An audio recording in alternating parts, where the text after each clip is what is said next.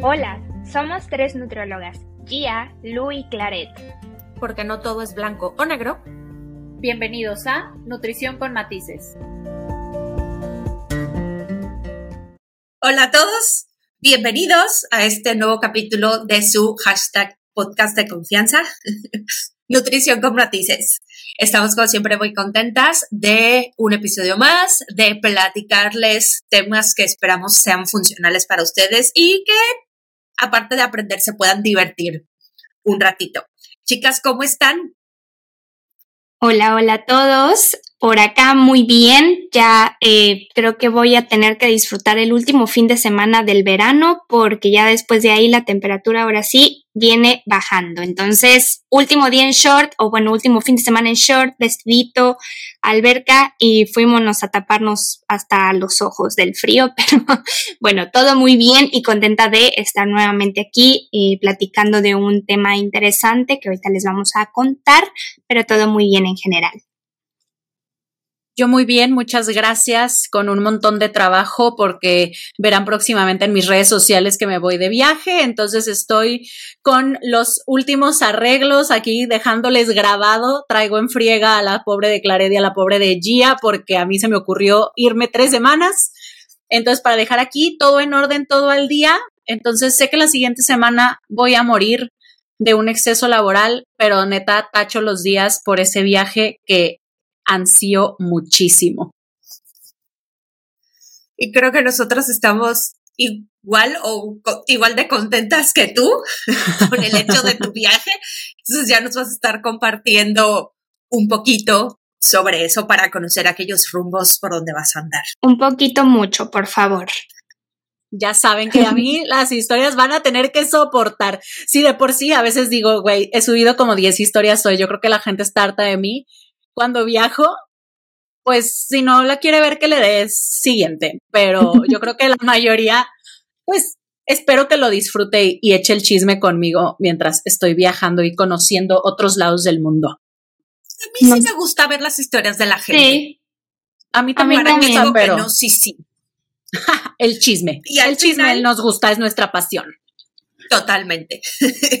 y hablando de chisme, el día de hoy les platicaremos un poquito de un tema que nos han pedido en comentarios o nos han escrito directamente dentro de nuestras redes sociales y ha sido relativamente recurrente, que es el tema de los lácteos. El día de hoy vamos a hablar sobre el lado oscuro de los lácteos.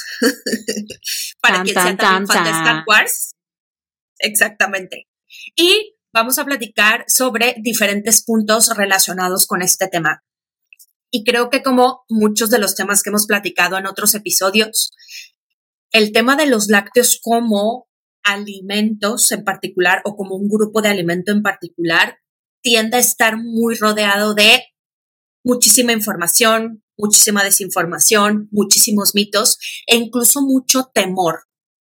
Tiende a ser unos, eh, tiende a ser un grupo de alimento que se sacrifica mucho ante diferentes contextos de los que vamos a estar platicando, en los que muy probablemente no sea necesario. Y también es importante considerar que hay quien decide no consumirlo por temas de convicción personal, que eso es una situación totalmente aparte, pero platicaremos un poquito sobre las generalidades, en dónde los podemos encontrar, pero sobre todo cuáles son los mitos alrededor de esta temática. Entonces, bueno, chicas, me gustaría que nos compartieran un poquito sobre qué son los lácteos, eh, cuál es su opinión profesional respecto a ellos. Muy bien, pues voy a empezar diciendo que a mí me encantan los lácteos, yo adoro el yogurt, adoro la leche, adoro los quesos, es uno de mis grupos de alimento favorito. Ya sé que en otros episodios he dicho que no me gusta tanto las verduras, pero en este caso me encantan los lácteos. Y para mí como nutrióloga es, identifico el grupo de, de lácteos como una fuente de diferentes nutrimentos y eh, ya sea macro o micros, pero creo que en un solo ingrediente podemos encontrar una buena, un buen conjunto de estos nutrimentos en general, eh, sobre todo lo que es el yogurt. A mí el yogurt creo que es uno de los ingredientes que no puede faltar en mis pacientes, al menos que sí de verdad sean intolerantes a la lactosa o tengan alguna reacción alérgica en tema de los lácteos, a las proteínas de, la, de los lácteos, etcétera. Pero creo que es eh, un muy buen grupo de alimento.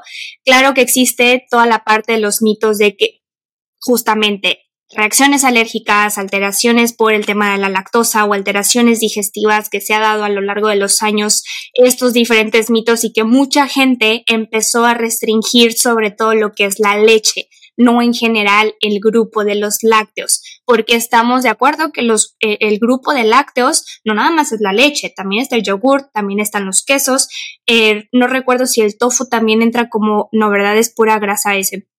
Olvídenlo del tofu, es soya, olvídenlo. Pero bueno, en general quitaban la leche y se iban por otras fuentes parecidas a la leche de vaca, que sería la leche vegetal, que ahorita vamos a hablar un poquito más de ellos. Pero bueno, en términos generales, amamos en este perfil de Claret la leche o en general los lácteos. Bueno, pues en este perfil también amamos los lácteos, amamos el queso. Yo siempre he dicho que podría manejar ciertos niveles de vegetarianismo, pero cuando llegamos al huevo y a los lácteos, creo que ahí me detengo y eso sí me los quedo en mi alimentación. Eh, creo que, bueno, se han hecho famosos de mala manera por dos situaciones, ¿no? Una, por el tema de bueno, que los humanos no estamos diseñados para consumir los lácteos provenientes de otros animales, que la única leche que deberíamos de consumir en un momento de nuestra vida sería la leche materna. Cuando me, a mí me dicen este argumento, yo siempre digo que al final nosotros consumimos muchas cosas que no estamos diseñados para consumir, ¿no? O sea, hasta un pan, ¿no?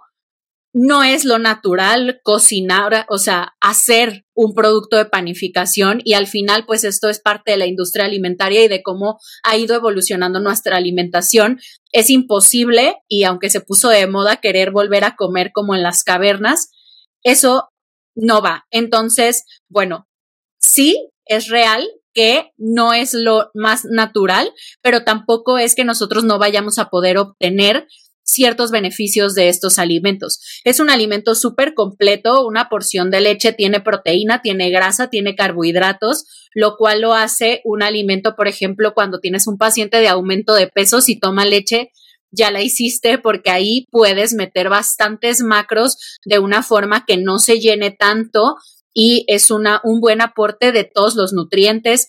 Tiene muchos minerales, tiene electrolitos, es bueno para la rehidratación, para la recuperación muscular, tiene proteínas que son absorbibles de manera muy fácil para el cuerpo, entonces tiene muchos beneficios. Y bueno, tenemos este otro lado eh, del maltrato animal, que pues a lo mejor sí es verdad, que eh, la forma de obtenerlos no es la, la, forma más amable con las vacas que producen la leche o la fama que se les ha hecho de que son los culpables de que aumentes de peso, ¿no? Que como ya lo hemos visto en muchos episodios, no es tal cual que un alimento te vaya a hacer ganar peso, sino todo lo que comes durante el día, pero obviamente si eres una persona que consume muchísimos quesos, muy grasos, que toma leche entera y se toma un litro de leche entera al día, pues vas a estar sobrepasando tus requerimientos de calorías en el día y eso es lo que está haciendo que subas de peso, no es el grupo de alimentos tal cual. Entonces, como en todo, ya hemos dicho que nuestra palabra clave en nutrición es depende y creo que ahí entrará, pues, preguntarle a tu paciente por qué no los consume. Si no los consume por un mito, por ejemplo, que sea la causa de que esté ganando peso, aclararle. Y si es una decisión personal por el maltrato animal o si es realmente una intolerancia, pues los quitas de la dieta y ya.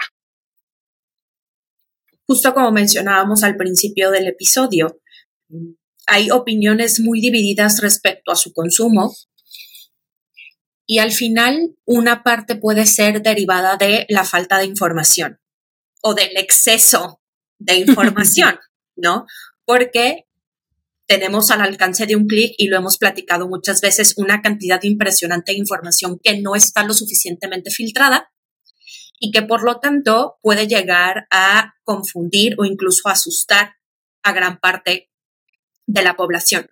Y si bien los lácteos, como mencionan, son alimentos bastante completos, ¿no? Tienen una cantidad muy alta de proteína, de carbohidratos, de grasas, de energía en general. Y eso, como mencionaba Lucía, a veces puede asustar un poquito a la gente, ¿no?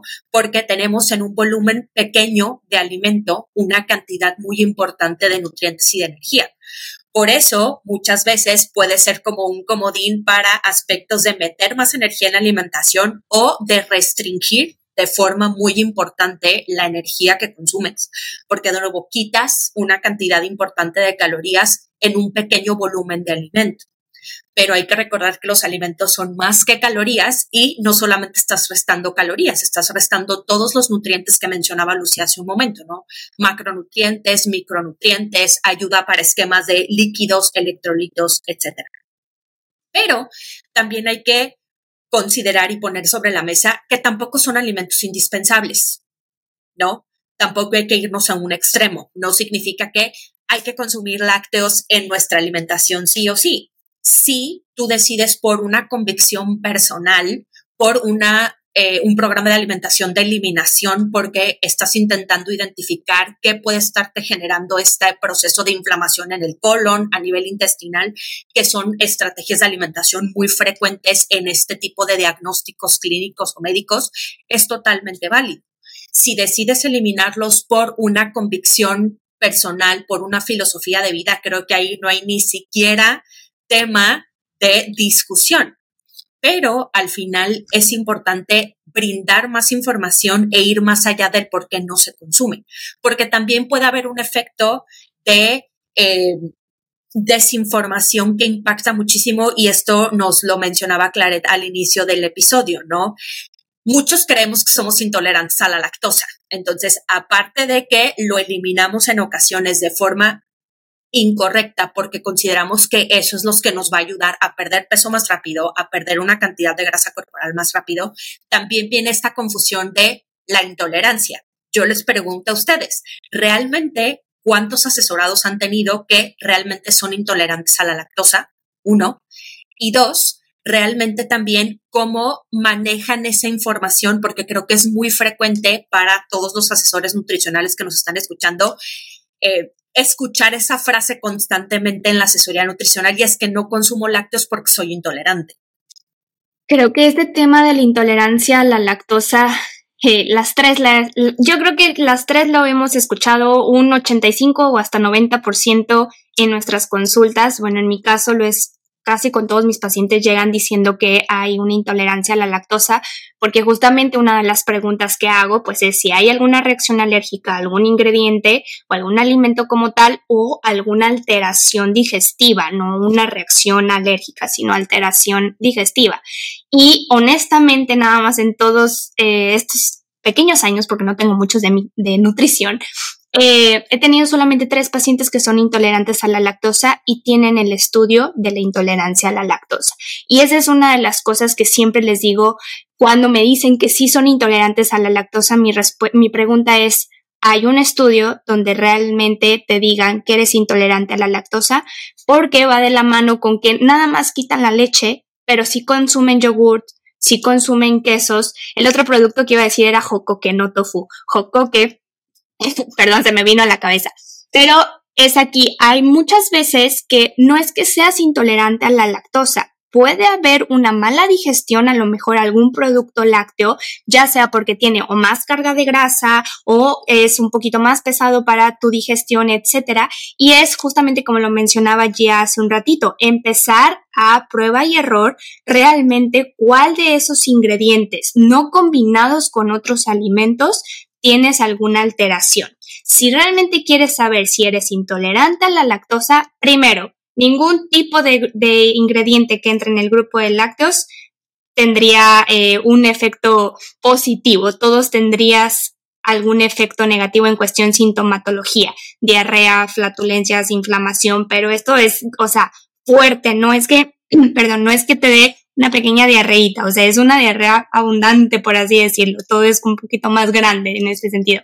Pero aquí la idea es que siempre tengas un estudio, un estudio que a ti también te va a dar claridad, ¿no? De saber si sí lo tienes o no, o es una intolerancia a lo mejor a la proteína, o es una intolerancia a lo mejor a las grasas, Y eh, pues bueno, ya con eso te da más claridad y puedes tener más noción de lo que realmente tu cuerpo tolera y de lo que no tolera, ¿no? Eh, y otra cosa que iba a decir es una, una, ay, se me fue, te lo paso, Lu. Hoy ando un poquito, miren, miren, les voy a, les voy a decir rápido, hoy fue mi, no, espera, eh, les estaba diciendo antes de empezar a grabar el podcast que hoy fue mi primer día de regreso a CrossFit, entonces tiene como dos horas que fui a Cross y la neta es que estuvo pesado, ¿verdad? Pero ustedes disculpen, háganse su estudio de intolerancia a la lactosa si están sospechando que son intolerantes y con eso van a tener noción de realmente si es o no es. Gracias. Ok, continuemos. A, a Claret parece que no se le oxigenó el cerebro con el CrossFit, nada más no la dejaron agotada el día de hoy. Este, bueno, yo a mí me gustaría explicar que también las intolerancias muchas veces funcionan por cantidad de lactosa, por ejemplo. Por eso es que muchos pacientes toleran ciertos productos o no. Eh, en realidad, lo correcto sería hacerte un estudio para saber si eres intolerante, pero sí hay muchos pacientes que, por ejemplo, no toleran la leche y toleran el yogur por el nivel de fermentación que este tiene.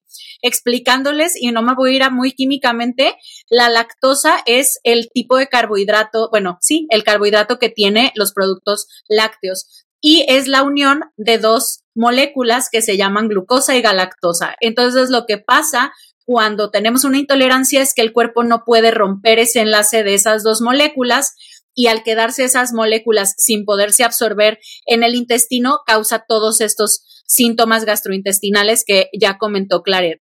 Entonces, muchas veces, eh, por ejemplo, un queso muy maduro que ya está muy fermentado, las bacterias que se utilizaron para usar ese queso ya se comieron la lactosa y ese queso prácticamente ya solo es grasa y a lo mejor tiene un poco de proteína.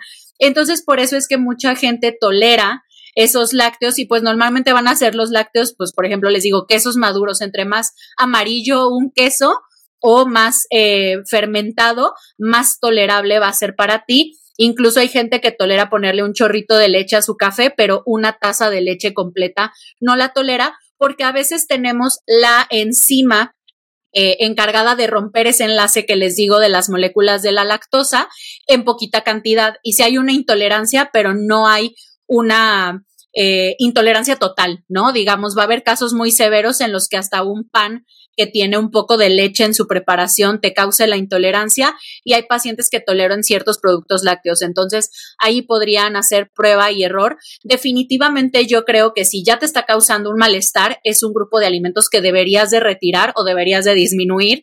Qué necesidad de vivir inflamado. Pero también está este mito y se los comentaba cuando planeábamos este tema de un post que vi hace, no sé, será un año, unos meses, que era una noticia de que la leche tenía sangre y pus en su, como en su composición, o sea, como que la leche que vendían, y bueno, o sea, sí, industria alimentaria, sí, a lo mejor el trato a las vacas no es lo mejor, sí, las, las vacas están eh, sometidas a tratamientos hormonales para que puedan producir leche, porque muchas veces esto no es lo natural en ese momento, pero tampoco es que el alimento, o sea, que la leche vaya a ser un alimento totalmente insalubre con pus y con sangre. O sea, hay eh, procesos industriales. Procesos industriales, control de calidad, ¿no? Y si tú decides no consumirlo por temas de intolerancia por temas, lo que decíamos, de, em, de defender a los animales y así está bien,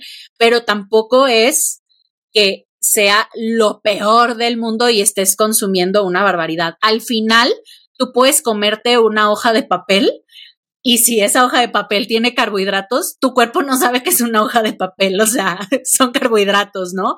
Entonces, lo mismito con la leche, o sea, tu cuerpo va a reconocer los gramos de proteína que tiene, los gramos de leche, digo, de, grasa y los gramos de carbohidratos. Y también hay un mito, ahorita me acordé, a mí mucha gente me decía de que es que los lácteos se van como así, como a la lonjita de aquí atrás, ¿no? O se van al ombligo las calorías del cuerpo no se van a cierto lugar por el origen que tengan. O sea, el cuerpo no es como, es leche, guárdasela en la lonja del brazo. O sea, eso no pasa. Nosotros subimos de grasa cuando comemos más de lo que deberíamos y normalmente dónde se nos guarde la grasa es un tema genético. Entonces, el dejar los lácteos tampoco va a hacer que bajes justo esa lonjita que no te gusta porque eso tiene más que ver con tu papá y con tu mamá que con los lácteos que consumas. Entonces, básicamente hay una diferencia entre una alergia y una intolerancia. La intolerancia puede ir de la mano del el contenido de lactosa del producto. Em, y también hay que considerar que en ciertos procesos industriales la cantidad de lactosa también va disminuyendo, como en el caso del yogur o como en el caso de los quesos. Por eso puede haber personas que la leche es un punto y aparte y pueden tolerar ciertas cantidades de otro tipo de lácteos en em, ciertas proporciones. Y también para cerrar este punto, yo agregaría lo que mencionaba, eh, para complementar lo que mencionaba Lucía de la lactasa. A veces puede ser también que ciertas circunstancias de la vida disminuyan la cantidad de lactasa que tenemos en el intestino para poder eh, procesar correctamente eh, la lactosa de los lácteos.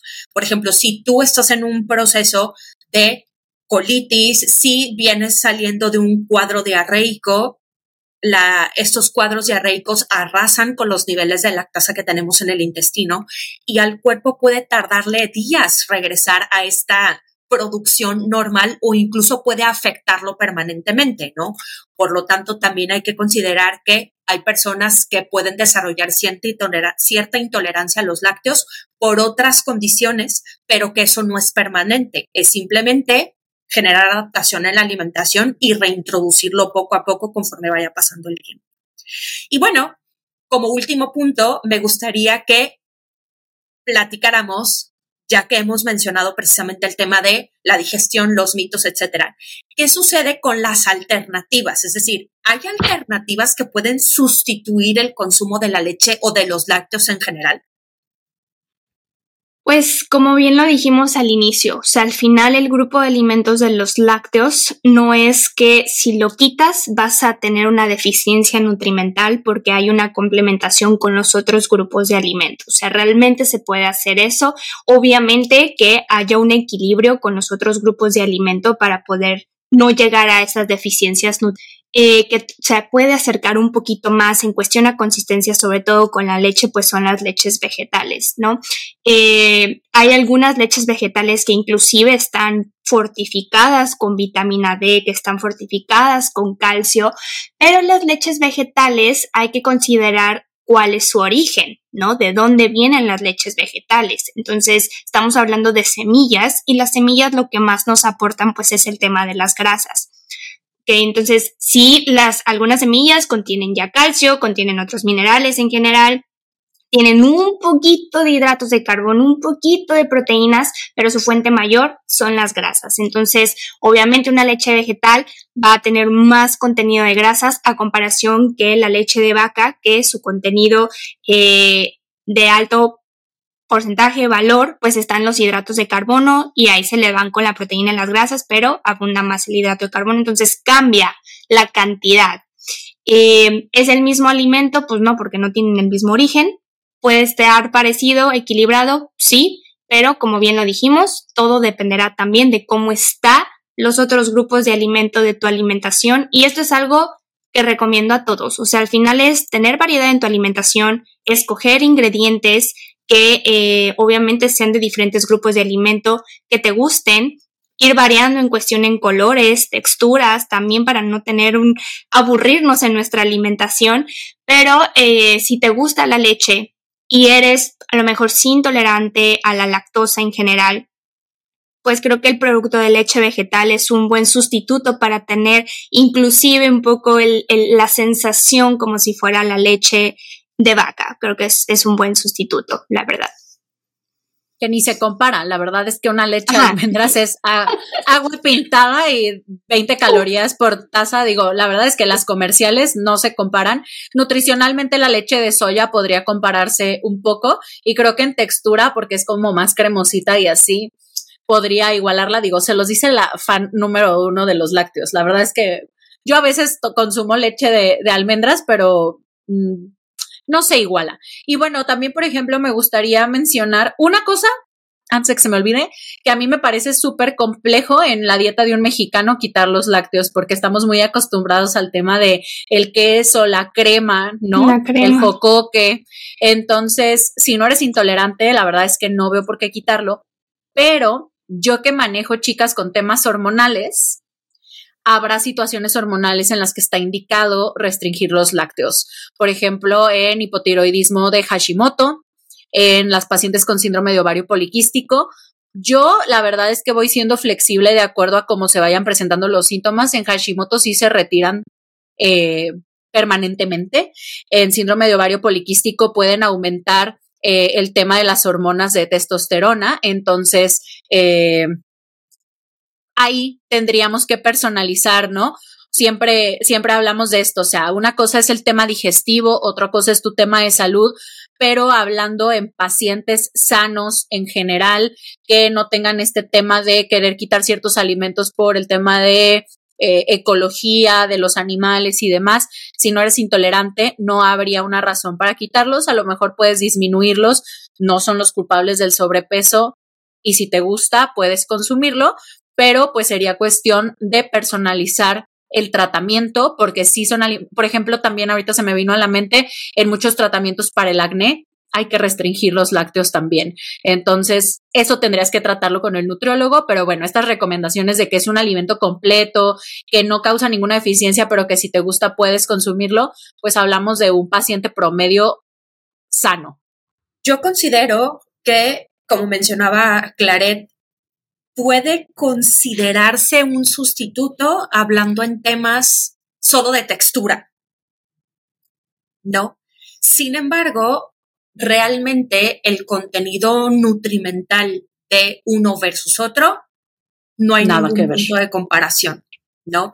Por lo tanto, hablar de que pudieras cambiar tu leche de vaca por tu bebida vegetal, porque bueno, a veces se dice leche vegetal y hay personas que se molestan, Mucho. que son un poco más ortodoxos, pero al final, una bebida vegetal nutricionalmente no puede sustituir lo que te proporcionan los lácteos, ¿no? Por así decirlo. Y también es bastante cuestionable dentro de las marcas comerciales los tipos, que eso ya dará información para otro episodio, ¿no? Porque no todas las marcas de bebidas vegetales son iguales, no todas las marcas eh, de bebidas de almendras, eh, arroz, avena, etcétera. Y coincido que dentro de las opciones comerciales, definitivamente, aquellas bebidas que son a base de soya son las que contienen una mayor cantidad de proteína versus otras opciones dentro de las bebidas vegetales. Por lo tanto, pudiera ser la más ideal a considerar cuando estamos buscando que